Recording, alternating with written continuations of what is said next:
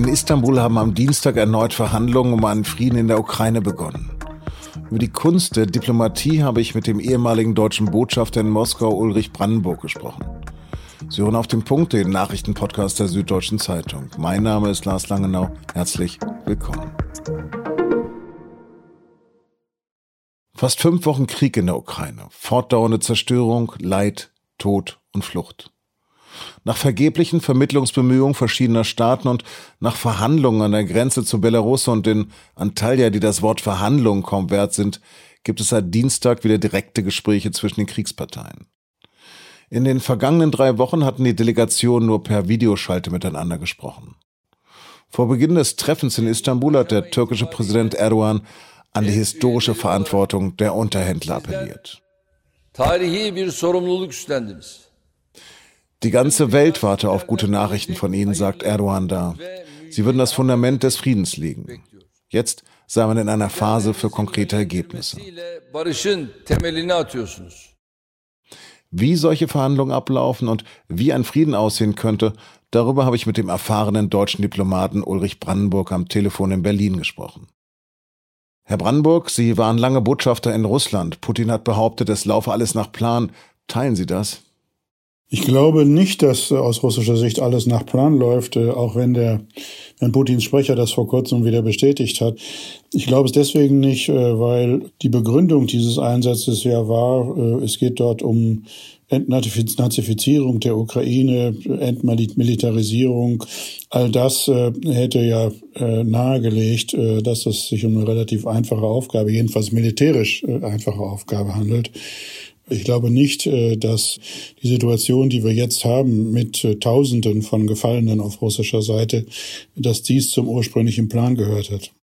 Sie haben Putin ja sicher in Ihrer Zeit kennengelernt. Persönlich kann er nicht wirklich gedacht haben, dass er die Ukraine im Handstreich einnehmen kann, oder? Nach meinem Eindruck ist er offensichtlich schlecht informiert. Vielleicht hat er sich ein bisschen ähm, davon leiten lassen, was an Ergebenheitsadressen regelmäßig gekommen ist von den Separatisten aus Donetsk und Lugansk. Die haben ja regelmäßig auch schon in der Zeit, als ich damit noch befasst war, fast jede Woche bestätigt, wie gern und zwar möglichst sofort äh, sie der Russischen Föderation beitreten würden. Also wenn er aus diesen Ergebenheitsadressen äh, geschlossen hat auf die Stimmung der äh, ukrainischen Bevölkerung in den Teilen des Landes, die nicht von Russland kontrolliert werden, dann hat er sich vertan. Das ist mindestens eine Form von selektiver Wahrnehmung. Wie kann man sich denn die Entscheidungsfindung im Kreml vorstellen? Ist das ein monolithischer Block der Regierung hinter Putin? Es hat sich in diese Richtung entwickelt und äh, es ist vor allen Dingen eine ganz andere Struktur, äh, als man sie früher kannte zu Zeiten der Sowjetunion. Zum Beispiel der damalige sowjetische Afghanistan-Einsatz äh, ist ja durchaus im Politbüro diskutiert worden. Mein Eindruck ist jetzt, äh, dass in der Tat der russische Präsident alleine entscheidet. Äh, und sich auf einen relativ kleinen Kreis von Beratern stützt, wenn er überhaupt Beratung entgegennimmt. Wie schätzen Sie die Motivation der russischen Soldaten ein? Das sind ja intelligente Menschen, äh, die ja auch Augen haben und Ohren und sehen, was, was sie dort erleben. Auch sehen, dass es hohe Verluste gibt äh, und sehen, dass ihnen die Bevölkerung eben nicht mit Blumen in der Hand entgegenkommt. Also ich weiß nicht, was Ihnen vorher erzählt worden ist über den Charakter dieses Einsatzes, aber ich kann mir nicht vorstellen, dass die die Streitkräfte dort, der Großteil der Streitkräfte, die bisher zum Einsatz gekommen sind, besonders motiviert sind. Ähm, man hört heute und gestern ja, dass, äh, dass jetzt auch Söldner eingesetzt werden, nämlich die Wagner-Truppe im Donbass eingesetzt wird. Äh, das könnte darauf hindeuten, dass man da jetzt Leute einsetzen will auf militärischer Seite, die weniger Skrupel haben. Die russische Armee scheint sich ja gerade auf den Donbass und Luhansk zu konzentrieren. Ist das womöglich ein Zeichen, dass sich das Kriegsziel von Putin verändert? Es kann natürlich auch eine bewusste äh, Irreführung sein, äh, denn die Angriffe insbesondere gegen Tanklager und andere Logistikzentren in der ganzen Ukraine gehen ja weiter. Äh, auch im Süden hat es jetzt wieder Kämpfe gegeben. Aber äh, wenn es so wäre, äh, dass sich die militärischen Operationen jetzt auf den Donbass äh, konzentrieren, dann hätte es eine gewisse Logik. Also wenn überhaupt, hätte ich mir einen, einen solchen Krieg vorstellen können, als Krieg über Gebietsarrondierung, territoriale Arrondierungen im Donbass. Sie wissen, dass äh, diese Separatistenrepubliken ja nur jeweils einen Teil des Gebiets äh, Donetsk und des Gebiets Lugansk umfassen und in ihren eigenen sogenannten Verfassungen auch stehen haben, äh, dass sie für sich den Anspruch erheben, diese Gebiete insgesamt, also auch das bisher von der ukrainischen Seite kontrollierte Gebiet äh, zu vertreten. Aus Ihrer eigenen Erfahrung, wie kann man sich die Verhandlungen zwischen der Ukraine und Russland am Verhandlungstisch in Istanbul vorstellen? Sind das jetzt ernsthafte Gespräche oder bleibt es bei der Show? Ich halte beides für möglich. Also jede Verhandlung hat immer auch ein Element Zeitgewinn. Die Frage ist, die Zeit ist auf wessen Seite? Wir haben auf, natürlich auf der einen Seite die Russen mit einer gewaltigen militärischen Übermacht. Äh, da könnte man argumentieren, egal wie lange das dauert, die Zeit ist auf russischer Seite. Andererseits haben die Ukrainer ganz erstaunliche Erfolge erzielt äh, in ihrem Abwehrkampf, äh, haben ihr internationales Standing gewaltig verbessert, haben auch Verstärkungen, Unterstützung bekommen. Der andere Punkt, der das kompliziert macht, äh, diese Verhandlungen in Istanbul, wie immer sie dann fortgesetzt werden, wir haben hier eine sehr komplexe Verbindung von Verhandlungsgegenständen. Sie haben einerseits auf der großen strategischen Ebene die Frage der NATO-Mitgliedschaft und Neutralität und dann natürlich die Frage der russischen Geländegewinne auf ukrainischem Territorium. Wie geht man davon um, äh, damit um und, äh, und welche territorialen Forderungen werden im Endgame bei diesen Verhandlungen eine Rolle spielen? Hm. Aber das, was wir da gerade sehen, sind das gute Voraussetzungen für einen Frieden, also einen sehr, sehr zähen Widerstand? Nein, das sind jedenfalls keine Voraussetzungen für einen sofortigen Frieden, es sei denn, eine Seite würde kapitulieren. Die Russen werden das nicht und die Ukrainer werden es auch nicht, nach meiner Einschätzung. Äh, das heißt, äh, die Kämpfe werden sich sicherlich noch äh, eine Weile hinziehen. Das Beste, was man, glaube ich, jetzt kurzfristig erreichen kann bei diesen Verhandlungen, sind vielleicht Einigungen über den einen oder anderen Fluchtkorridor, etwas anderes im humanitären Bereich schon eine Waffenruhe wäre ein gewaltiger Fortschritt, äh, wobei dann immer der Verdacht im Raum steht von jeder Seite, dass die jeweils andere Seite die Waffenruhe nutzt, äh, um, um ihre Kräfte zu verstärken.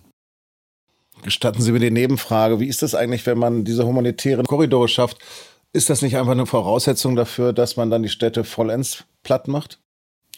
Das kann man so sehen, dass man eine gewisse Zeit äh, lässt, um alle Zivilisten zu evakuieren und dann den Rest, der noch da ist, als legitime Ziele ansieht. Das kann passieren, ja. Wir haben aber im Moment eine Situation, dass in äh, Mariupol immer noch äh, ein, ein großer Teil, Hunderttausende von Zivilisten festsitzen, nach allem, was ich verfolgt habe.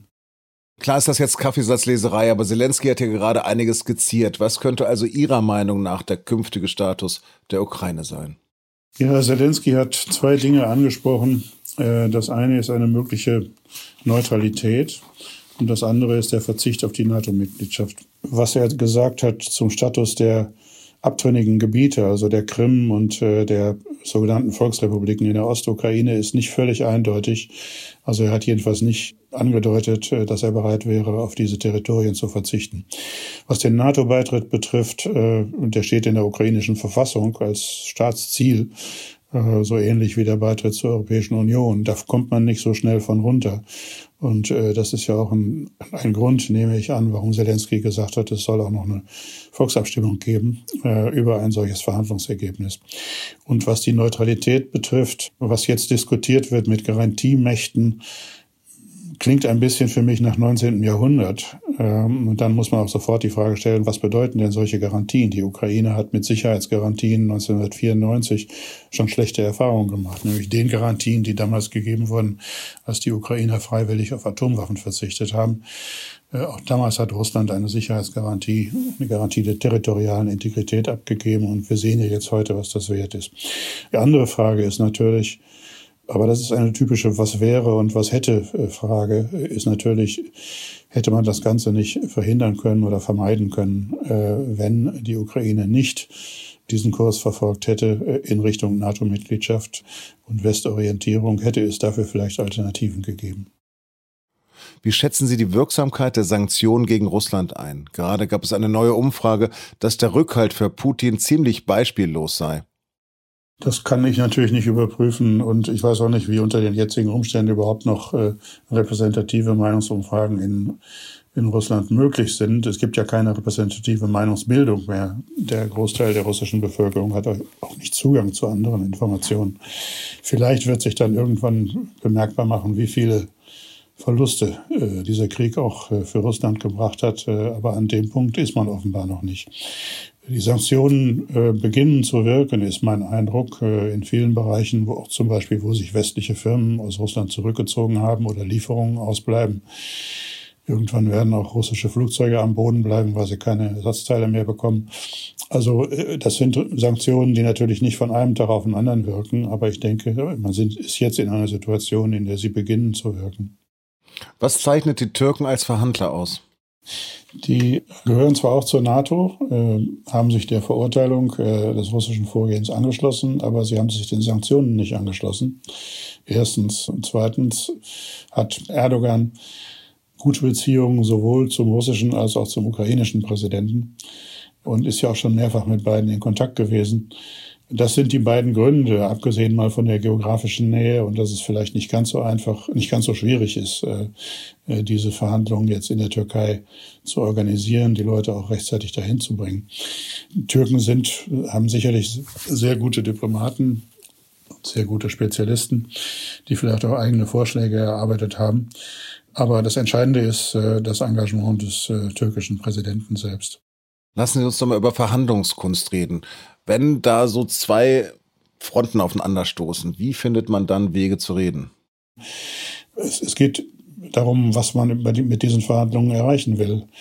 Dass man Leute ausschickt, Parlamentäre sozusagen, die über Fluchtkorridore sprechen äh, und ähnliche Garantien. Äh, das ist ja in einem Kriegsfall nicht, nicht völlig unüblich. Und mehr ist ja auch in diesem Konflikt bisher nicht geschehen. Sie waren 2019, 2020 als Leiter der Arbeitsgemeinschaft Wirtschaft in den trilateralen Kontaktgruppe an der Umsetzung von Minsk beteiligt und haben mir im Vorgespräch gesagt, das hat jetzt alles keinen Bestand mehr. Was war denn damals der Konstruktionsfehler? Das Normandie-Format ist zustande gekommen zum Jahrestag der alliierten Landung in der Normandie. Da war der französische Präsident, der damalige äh, Hollande, Frau Merkel, Putin und Poroschenko. Und die haben sich da am Rande getroffen und haben gesagt, wir versuchen diesen Konflikt jetzt zu lösen, der ja damals schon tobte in der Ostukraine. Äh, dann haben sie sich nochmal getroffen und später noch einige Male. Und auf der Grundlage äh, ist Minsk entstanden, äh, also äh, das Dokument, die Vereinbarung von Minsk, auf deren Grundlage wir gearbeitet haben. Aber wie gesagt, äh, das war ein Dokument entstanden in dem Verständnis, es geht hier ein, ein, äh, um einen Konflikt auf dem Territorium der Ukraine. Und das Ziel, unser aller Ziel, einschließlich Russlands, äh, ist die Wiederherstellung der territorialen Integrität der Ukraine. Mit anderen Worten, die Reintegration dieser Gebiete unter bestimmten Bedingungen. Und dazu muss man leider sagen, dass äh, diese Bedingungen von beiden Seiten äh, nicht vollständig erfüllt worden sind. Nochmal direkte Frage an Sie als Diplomat. Wie fängt man Missverständnisse ein, etwa den Aufruf äh, zum Regimewechsel von beiden? Ja, Biden hat das ja auch schon selbst wieder ein bisschen relativiert. Also ich würde es nicht überbewerten. Biden hat eine Art, äh, sich dann auch persönlich zu äußern. Er hat ja Putin auch schon als Mörder bezeichnet und als Kriegsverbrecher. Jetzt hat er gesagt, er kann nicht an der Macht bleiben. Er hat ja deutlich gesagt, dass das kein Aufruf ist zum Regime Change. Es ist praktisch eine moralische Bewertung des amerikanischen Präsidenten. Wenn ich mir jetzt, ich habe selbst Jahrzehnte mit deutsch-russischen Beziehungen zu tun gehabt, wenn ich mir vorstellen vorzustellen versuche, wie es mit den Beziehungen zu Russland weitergehen sollte, dann kommen mir ähnliche Gedanken. Herr Wandau, vielen, vielen Dank für das Gespräch. Ich danke Ihnen. Alles Gute.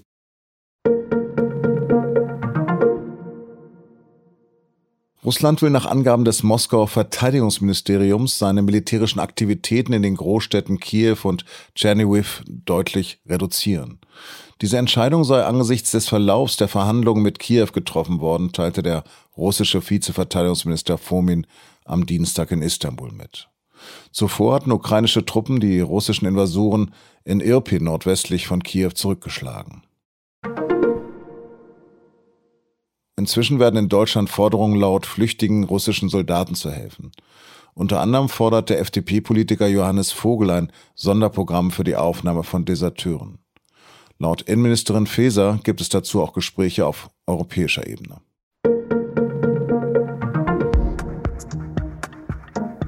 Ja, es gibt auch Kriegsgewinnler. Nicht nur die Rüstungsindustrie, sondern auch den britischen Premier Boris Johnson. Die aktuelle Lage lenkt zumindest von seinen Partys und Eskapaden während Corona ab. Und so scheint er entgegen vieler Erwartungen auch diese Skandale zu überstehen. Auf der Seite 3 der Reportageseite der SZ finden Sie am Mittwoch einen Text darüber, wie sich der Labour-Mann abermals als politisches Stehaufmännchen beweist. Redaktionsschluss für Auf dem Punkt war 16 Uhr. Produziert hat die Sendung Emanuel Pedersen. Vielen Dank fürs Zuhören und bleiben Sie uns gewogen.